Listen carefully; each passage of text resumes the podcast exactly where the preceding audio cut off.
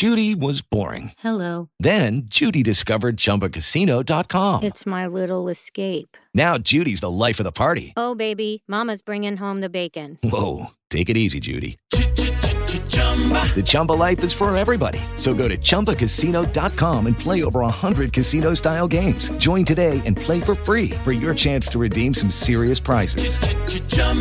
ChumbaCasino.com. No purchase necessary. Void where prohibited by law. 18 plus terms and conditions apply. See website for details.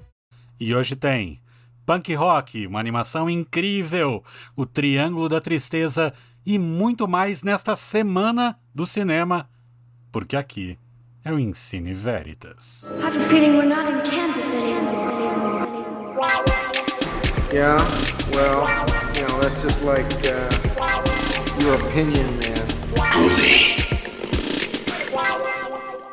Você veio aqui ao Ensine Veritas porque você busca dicas de o que assistir no cinema e no streaming, não é? Mubi é uma plataforma de streaming diferente de todas as outras. Tem uma curadoria, não algoritmos, uma curadoria trazendo para o seu catálogo o melhor do cinema mundial. Do horror à comédia, dos filmes experimentais aos clássicos, de Almodóvar a Lars von Trier, você encontra tudo o que há de mais bacana no mundo do cinema. E já que você está no Ensine Veritas, entre no link mubi.com barra Veritas e você ganha 30 dias grátis de Mubi. É como se você tivesse um festival de cinema na sua casa. mubi.com barra Veritas. Assine já. Eu hoje queria passar uma dica que é uma dica com restrições, porque é uma série muito legal, mas óbvio que ela tem algumas escorregadas. É a série Pistol. É uma série que está disponível no serviço de streaming parceiro da Disney, o Star Plus. Geralmente, se você tem Disney, você também tem o Star Plus. Enfim, tem alguns pacotes que tem os dois, que é o serviço que costumava abrigar os títulos da Fox, depois que a Disney comprou a Fox, foi tudo para lá.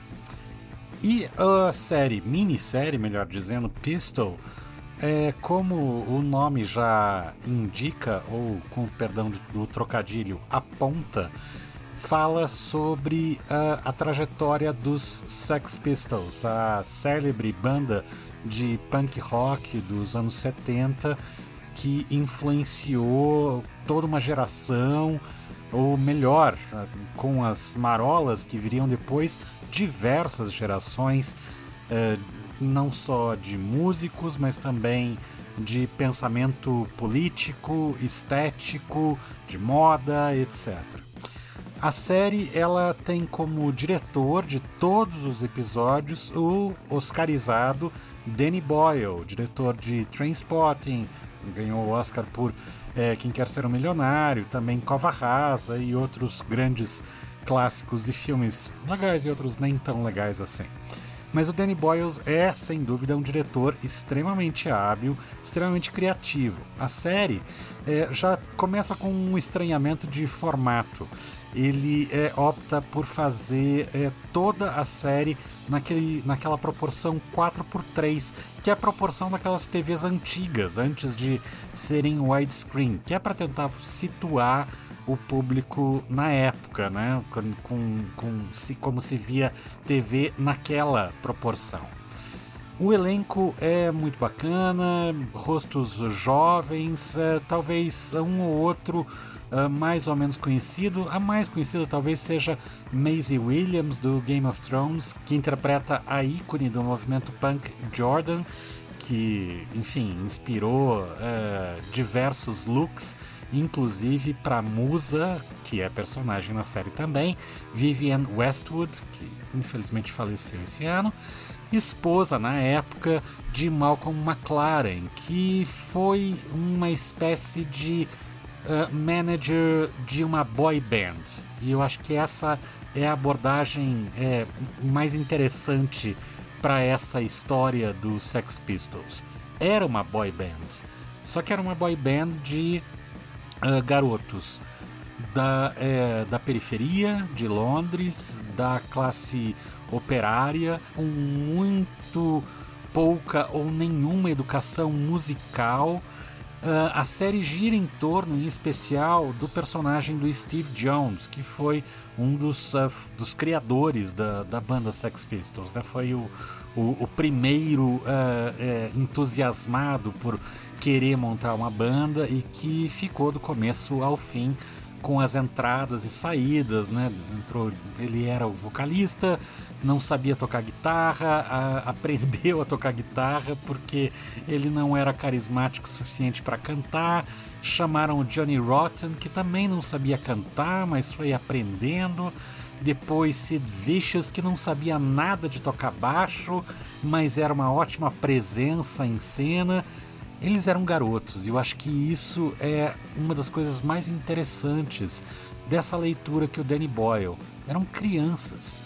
Eram crianças é, completamente é, inconsequentes e essa inconsequência, ela ao mesmo tempo que era perigosa para eles mesmos, também era extremamente saudável para o movimento punk, para ter essa vontade, para ter essa rebeldia que só é possível na impetuosidade da juventude. Mas existem momentos muito é, simpáticos que mostram essa imaturidade, tanto para o lado legal quanto para o lado mais ingênuo mesmo. Uh, que mostra o Johnny Rotten que não gostava da música uh, God Save the Queen se chamar God Save the Queen, mas quando a mãe dele diz que o título é mais chamativo, aí ele concorda com a mãe. Ou então, quando oferecem um pote de Valium para o Sid Vicious e ele não consegue abrir a tampa porque é daquelas tampas que são a prova de criança que precisa ter uma habilidade para poder abrir. É, esses momentos eles não são capazes de fazer com que os personagens sejam menores ou sejam taxados como bobos. Não, eles eram jovens. E essa juventude, como eu disse antes, ela era extremamente problemática para uma série de outras coisas que não eram tão saudáveis, por, por assim dizer, para eles, mas extremamente importante para a força e a impetuosidade do movimento punk. Em seis episódios, Pistol está disponível no Star Plus. E agora, vamos aos lançamentos de cinema com Marden Machado. Olá, esta semana temos três estreias nos cinemas, além de uma reapresentação bem especial. Começando com as estreias, temos Perlimps. Perlimps é o segundo longa do brasileiro Ale Abreu, o primeiro, de 2013, já se vão 10 anos então, foi o aclamado O Menino e o Mundo, que inclusive recebeu uma indicação ao Oscar de melhor animação em longa-metragem. Antes ele havia realizado dois curtas, Espantalho, em 1998, e Passo, em 2007. O roteiro de Perlimps é do próprio Ale Abreu, e nos conta uma história mágica que se, que se desenrola em uma densa floresta. Lá somos apresentados a Claé e Bruô. Um pertence ao Sol, o outro à Lua. Ambos são rivais em seus respectivos reinos. No entanto, diante de uma ameaça comum, eles precisam superar suas diferenças e se unir para enfrentar uma força maligna que ameaça destruir tudo. Temos aqui o mesmo apuro visual dos trabalhos anteriores do diretor. Além disso, há uma forte mensagem antibelicista e a favor da união de esforços em torno de um bem maior. Sem contar a bela trilha sonora composta por André Rosói e que tem na canção Bola de Meia, Bola de Gude de Milton Nascimento um dos pontos altos.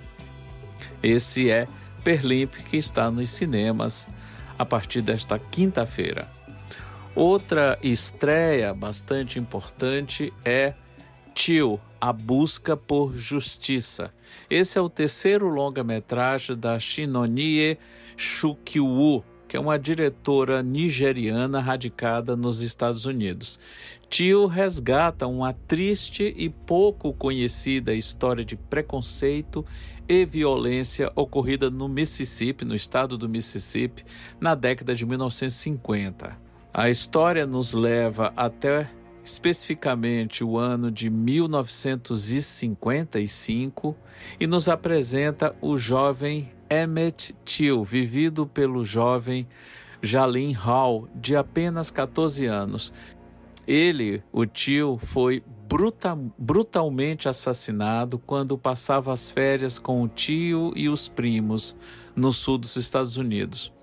O filme acompanha a rotina do garoto com a sua mãe, vivida pela atriz Danielle Deadweiler, e vemos a sua morte estúpida e desnecessária, que fez com que a sua mãe iniciasse uma cruzada nacional para que os culpados fossem julgados e condenados. Essa luta impulsionou os movimentos contra a violência sofrida por pessoas negras nos Estados Unidos. A cineasta evita carregar nas tintas. A história por si só já é, já é forte o suficiente e não precisa de muletas dramáticas para reforçá-la. A produção resultou de uma longa e profunda pesquisa feita pelo roteirista Keith Beauchamp, que conseguiu com ela reabrir o caso. Ele, que é um dos produtores do filme, realizou em 2005 o documentário A História Não Contada de Emmett Louise Hill. Então, Tio agora nos cinemas para ser devidamente reconhecido e conhecido. E fechando as estreias, temos Triângulo da Tristeza dirigido pelo sueco Ruben Östlund, que apesar de trabalhar com audiovisual desde 1997, foi somente a partir de 2008, quando ele dirigiu Involuntário, seu terceiro longa, que ele passou a chamar a atenção. Depois desse trabalho, um novo trabalho seu despertou o interesse de muita gente e fez bonito nos festivais, no caso The Square, a arte da discórdia. E agora temos esse novo trabalho, Triângulo da Tristeza, seu sétimo longa, que ele escreveu e dirigiu ano passado e que foi o vencedor da Palma de Ouro de Cannes do ano passado. A história é dividida em três partes. A primeira, Carl e Yaya. A segunda se chama O e a terceira se chama A Ilha. Tudo começa com um jovem casal de modelos que são interpretados por Henry Dickinson, o Carl, e por Charby Dian, que faz a Yaya. Eles ganham uma viagem em um cruzeiro de luxo onde são os únicos pobres a bordo. O capitão Thomas, vivido por Woody Harrison, tem uma postura política e uma maneira de comandar o navio bastante peculiar. Algo inesperado termina por levar parte dos passageiros para uma ilha deserta. A exemplo do que ele fez no seu filme anterior, o já mencionado The Square, Orslund aborda questões de classe e de poder e o faz com um humor sarcástico dos mais ácidos e deixando em nós, espectadores, uma sensação de contínuo incômodo. Inclusive, tem uma certa sequência na segunda parte que exige estômago forte do espectador.